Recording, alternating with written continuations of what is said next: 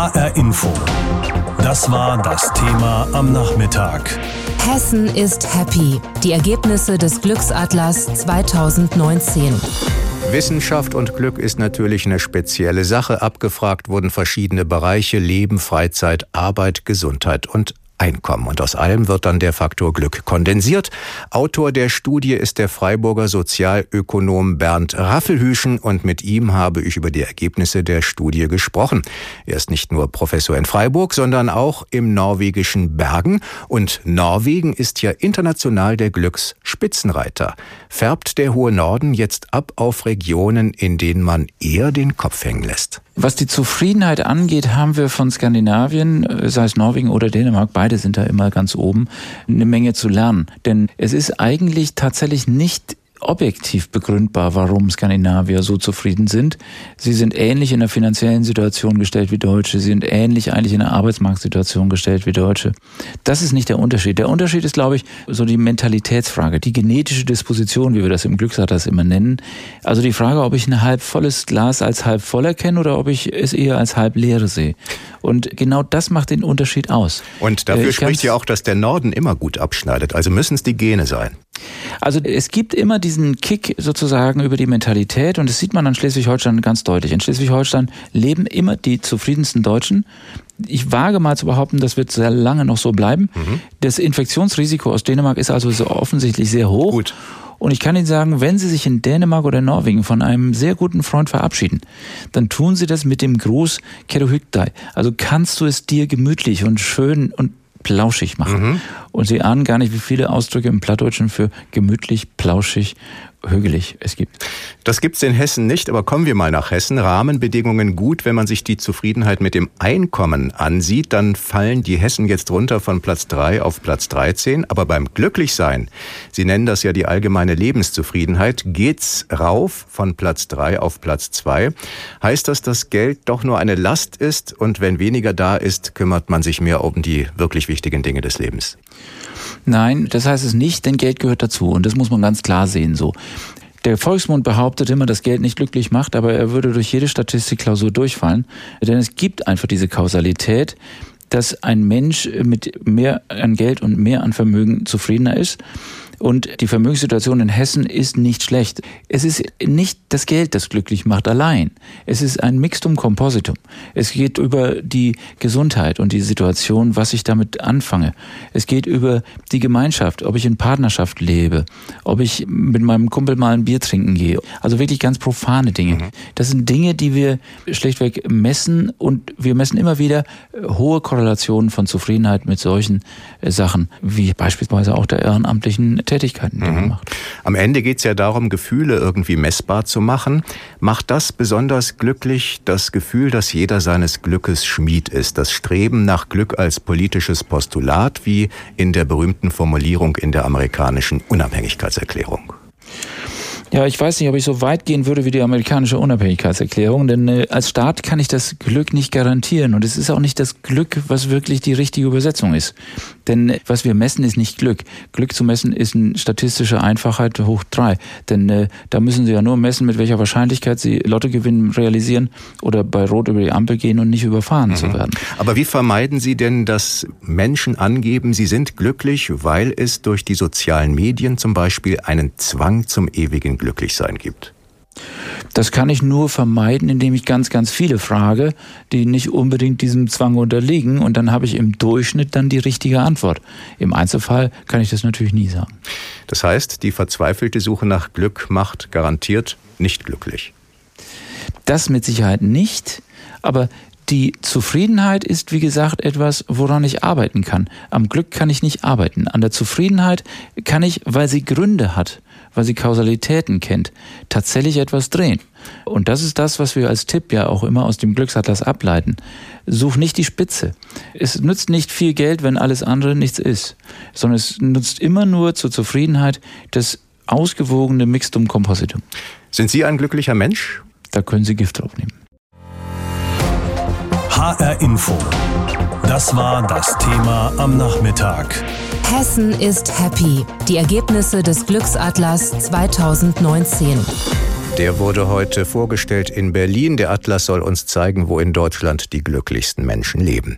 Glück ist natürlich schwer zu definieren, aber Wissenschaftler haben all das zusammengetragen, was ihrer Meinung nach zum Glücklichsein und Glücklichwerden beitragen soll. Und in Bad Nauheim in Hessen gibt es sogar ein Schulfach dazu an der Sohlgrabenschule. Anne-Kathrin Hochstadt war da. Was macht Sie glücklich? Das können ja sehr unterschiedliche Dinge sein. Aber wussten Sie, dass man glücklich sein sogar lernen kann? In der Bad Nauheimer Sohlgrabenschule sogar im Unterricht. Hier gibt es das Wahlpflichtfach Glück. Die Schüler lernen hier, was Glück eigentlich ist, wie man sein eigenes Glück finden kann, zum Beispiel durch enge Freunde, und auf sich selbst zu hören. Dahinter steckt ein richtiger Lehrplan. Den hat sich Marc Englert vor vier Jahren ausgedacht. Es gibt verschiedene Module zum Thema Achtsamkeit, Optimismus stärken, Selbstbewusstsein stärken, Teamspiele haben wir drin, wir haben theoretische Teile. Also da gibt es eine ganze Bandbreite, das glaubt man auf den ersten Blick gar nicht. Wie in jedem anderen Schulfach gibt es auch im Glückskurs Noten. Arbeiten schreiben die Schüler aber nicht. Schulleiter Jörg Mattes hat die Idee vom Glücksunterricht von Anfang an überzeugt. Am liebsten würde er den Unterricht für alle Schüler seiner Schule anbieten, weil es den Schülern auf lange Sicht etwas bringen soll. Es ist ein exotisches Unterrichtsfach, aber ein ganz wichtiges Unterrichtsfach, das Schüler einfach auf einem Weg der Persönlichkeitsentwicklung fördert. Und, und das ist sicherlich eine der mit wichtigsten Aufgaben heutzutage von der modernen Schule. Und auch Schule als was Schönes anzusehen und nicht als etwas, wo man hin muss. Und ich denke mir, das ist einfach ein Aspekt, den man durch dieses Unterrichtsfach Glück bei Schülern einfach wecken kann. Dass der Glücksunterricht den Schülern etwas bringt, zeigen die Erfahrungen der Lehrer, eine Studie, die die Uni Gießen vor kurzem gemacht hat, und auch die Schüler selbst. So wie der 13-jährige Jano. Also ich finde es interessant, auch nochmal selber seine Person kennenzulernen, weil wir machen ja viel im Unterricht über Selbstbewusstsein, Freundschaft und so. Und da merkt man einfach auch, wie wichtig sowas ist. In der achten Klasse gehen gerade zufällig nur Jungen in den Kurs. Für die Teenager ist das gut, denn hier können sie endlich einmal offen und unter sich über das sprechen, was sie bewegt, erklärt der 13-jährige Emijan. Ja, es macht mir schon sehr Spaß. Wir hatten schon sehr schöne Stunden zusammen. Auch wenn ich am Anfang nicht so gut mitgemacht habe, aber mittlerweile macht es mir sehr viel Spaß. Und wir haben uns auch zusammengefunden und haben zusammen gesprochen und über unsere Probleme geredet. Und seit dem macht es mir sehr Spaß. Der Glücksunterricht ist mit Sicherheit anders als die anderen Fächer. Aber alle Beteiligten an der Sulgrabenschule sind sich einig, dass es das möglichst für alle Schüler geben sollte. HR Info. Das war das Thema am Nachmittag. Hessen ist happy. Die Ergebnisse des Glücksatlas 2019. Den hat die Deutsche Post heute zum neunten Mal veröffentlicht. Er basiert auf einer Langzeitstudie des Deutschen Instituts für Wirtschaftsforschung und tausenden aktuellen Befragungen. Der Glücksatlas zeigt, dass die Menschen in Hessen am zweitglücklichsten sind in Deutschland. Das könnte an der guten Wirtschaftslage liegen und daran, dass so wenig Menschen arbeitslos sind bei uns. Das allerdings erklärt nicht, warum die in Schleswig-Holstein seit Jahren immer die glücklichsten sind. Denn im Norden ist nicht gerade der Reichtum zu Hause.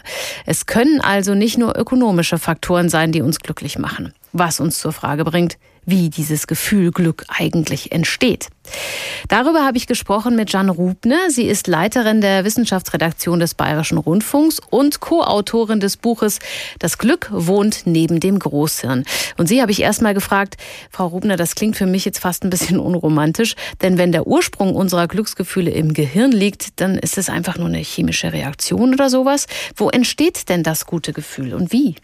Das gute Gefühl entsteht in einem großen Teil des Gehirns, dem sogenannten Belohnungszentrum. Und das verbindet verschiedene Teile des Gehirns, also zum Beispiel das Stirnhirn, das ist der Teil des Gehirns hinter der Stirn. Und das bewertet eben, was bringt uns eine Belohnung, beziehungsweise wie viel Aufwand ist damit verbunden oder welche negativen Folgen gehen möglicherweise mit einer Handlung einher. Ja, also zum Beispiel müsste man überlegen, ja, esse ich die Wurstsemmel jetzt gleich oder warte ich auf das Schnitzel, was ich später bekomme. Ja, und da schätzt eben dann das Gehirn das ab.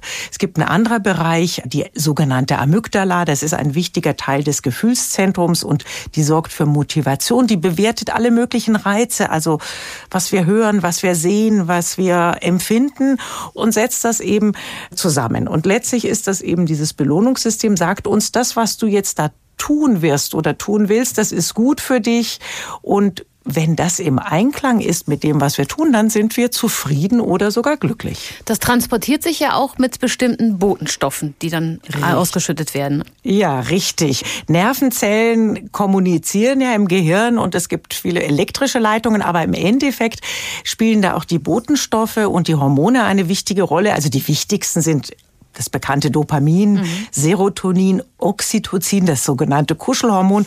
Dopamin ist besonders wichtig, das kommt immer dann ins Spiel, wenn wir ein Wohlgefühl empfinden, also wenn der Dopamin da ist im Gehirn, das bedeutet so, so quasi, ja, das hast du gut gemacht. Ja, Serotonin kann aber auch Glücksgefühle hervorrufen.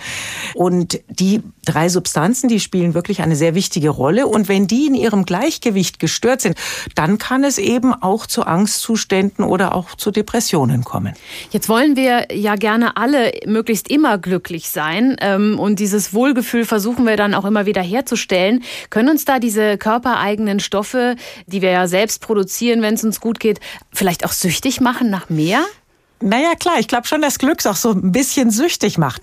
Wir können natürlich ganz schwer jetzt dieses Dopamin direkt steuern, ja. Aber wir können natürlich Dinge machen, die uns glücklich machen. Manche Menschen machen das über Drogen. Drogen wirken wahrscheinlich auf die körpereigenen Opiate. Opiate sind ja so drogenähnliche Substanzen im Gehirn. Und die sorgen dafür, dass wir uns kurzfristig gut fühlen. Das ist dann leider eben im Fall von Drogen nur so ein kurzfristiges Gefühl. Ja, also letztlich, wenn wir uns auf natürlichem Wege glücklich machen wollen, dann müssen wir das trainieren oder wir müssen eben die Dinge tun, von denen wir denken, dass sie richtig sind. Vor einiger Zeit kam eine Studie der TU Darmstadt und der HU Berlin zu dem Ergebnis, dass Facebook zum Beispiel die Menschen unglücklich macht, weil sie da viele Bildchen von angeblich sehr glücklichen Menschen gezeigt bekommen. Das wecke dann Neid oder das Gefühl, versagt zu haben. Geht es uns besser, wenn wir die Scheinwelt der allzeit Glücklichen hinter uns lassen?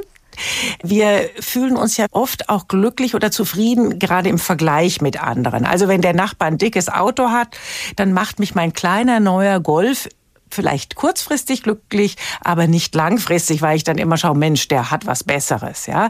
Und übrigens ist es auch ganz interessant, wenn Sie so Glücksstudien machen, äh, wo Sie Länder vergleichen, mhm. da schneiden die Länder, wo der Wohlstand ungleich verteilt ist, die schneiden am schlechtesten ab. Dort sind eben die Menschen unglücklicher als dort, wo vielleicht alle arm sind. Also am besten ist es natürlich, dass alle reich sind. Deswegen sind natürlich auch die skandinavischen Länder immer ganz oben auf der Glücksskala. Also das heißt, es ist schon wichtig, selber für das eigene Glück zu sorgen, aber der Vergleich mit anderen, der lässt sich nicht vermeiden und ganz abgesehen davon, ohne soziale Interaktionen, also ohne Menschen um uns herum, sind wir eher unglücklich. Das wäre jetzt auch meine nächste Frage gewesen. Sie haben ja das Kuschelhormon schon angesprochen. Ähm, also ist Glück ein soziales Gefühl? Machen analoge Freunde, die wir wirklich anfassen können, uns glücklich? Absolut. Also wenn es einen Faktor gibt, der praktisch alle Menschen glücklich macht, dann sind es soziale Interaktionen, dann sind es unsere Freunde, unsere Familie. Ich meine, man kann natürlich auch Facebook-Freunde haben. Also ich würde jetzt gar nicht sagen, es ist schlecht, nur übers Netz zu kommunizieren. Ja, besser als gar nicht zu kommunizieren. Und man muss natürlich sagen, es gibt auch Menschen, die Ausnahmen sind, die gerne einsam sind, ja, die in der Einsamkeit glücklich sind, ja, so Einsiedler, die ziehen eben ihre Zufriedenheit aus dieser Einsamkeit. Aber so insgesamt gesehen sind die sozialen Beziehungen doch der wichtigste Glücksfaktor für uns Menschen und sie sind besonders wirksam, wenn wir zufrieden sein wollen. Schauen wir mal weg von Hessen, weg von Deutschland. Es gibt ja ganz andere Länder. Zum Beispiel Bhutan. Dort wird das Wohlbefinden der Bevölkerung staatlich gemessen und es gibt einen Minister, der sich um das Bruttonationalglück kümmert, das den Menschen in Bhutan wichtiger ist als das Bruttosozialprodukt. Alle fünf Jahre schicken Glücksforscher in Bhutan Studenten auf den Weg mit rund 250 Fragen im Gepäck. Anhand derer soll ermittelt werden, ob das nationale Glück im Land erreicht wurde.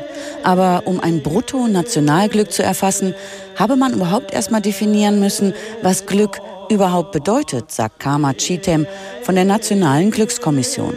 In Bhutan bedeutet Glück nämlich nicht Vergnügen, Aufregung und Nervenkitzel, sondern es gehe um eine tiefe Form von Zufriedenheit. Wir wissen, dass diese Zufriedenheit in dir liegt. Es gibt keine externe Quelle. Das schnellere Auto, das größere Haus, schönere Kleidung. Das ist alles vergänglich. Es liegt also in der Verantwortung des Staates, die Bedingungen dafür zu schaffen, dass seine Bürger nach Glück streben können.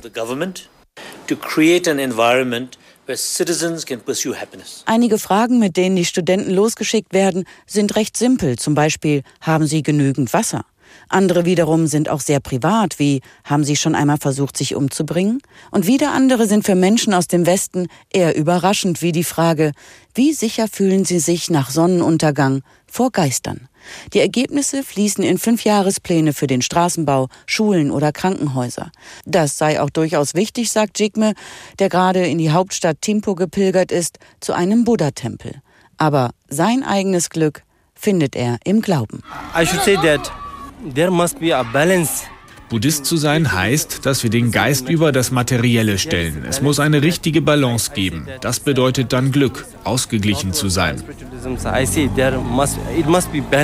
Sind, so wie es die Verfassung vorsieht, die Menschen in Bhutan dann wirklich glücklicher als anderswo? Der bislang letzte Bericht über Bhutans Bruttonationalglück vom Jahr 2015 ergab auf der Glücksskala von 0 bis 1 einen Wert von 0,756. Also, das Land war zu knapp 76 Prozent glücklich. Der staatliche Glücksforscher Pima Tinley erklärt die drei unterschiedlichen Kategorien von Glück. Mehr als 40 Prozent der Leute sind zutiefst glücklich und nur 10 Prozent sagen, dass sie nicht so glücklich sind. Aber hundertprozentig glücklich sind auch wieder nur ganz wenige. Bhutan ist da sicher keine Ausnahme. Zum Nationalglück gehört auch, dass 66 Prozent des Landes bewaldet sein müssen. Oder dass die Menschen darauf achten sollen, genügend Freizeit zu haben. Und dass die Gesellschaft nicht von Gier übermannt wird. Der Glücksforscher Tinley bringt die Glücksformel am Ende so auf den Punkt. Das Glück ist am Ende aber immer individuell. Das Streben nach Glück jedoch, das geht uns alle an. Dreimal pro Stunde ein Thema. Das Thema in HR Info. Am Morgen und am Nachmittag.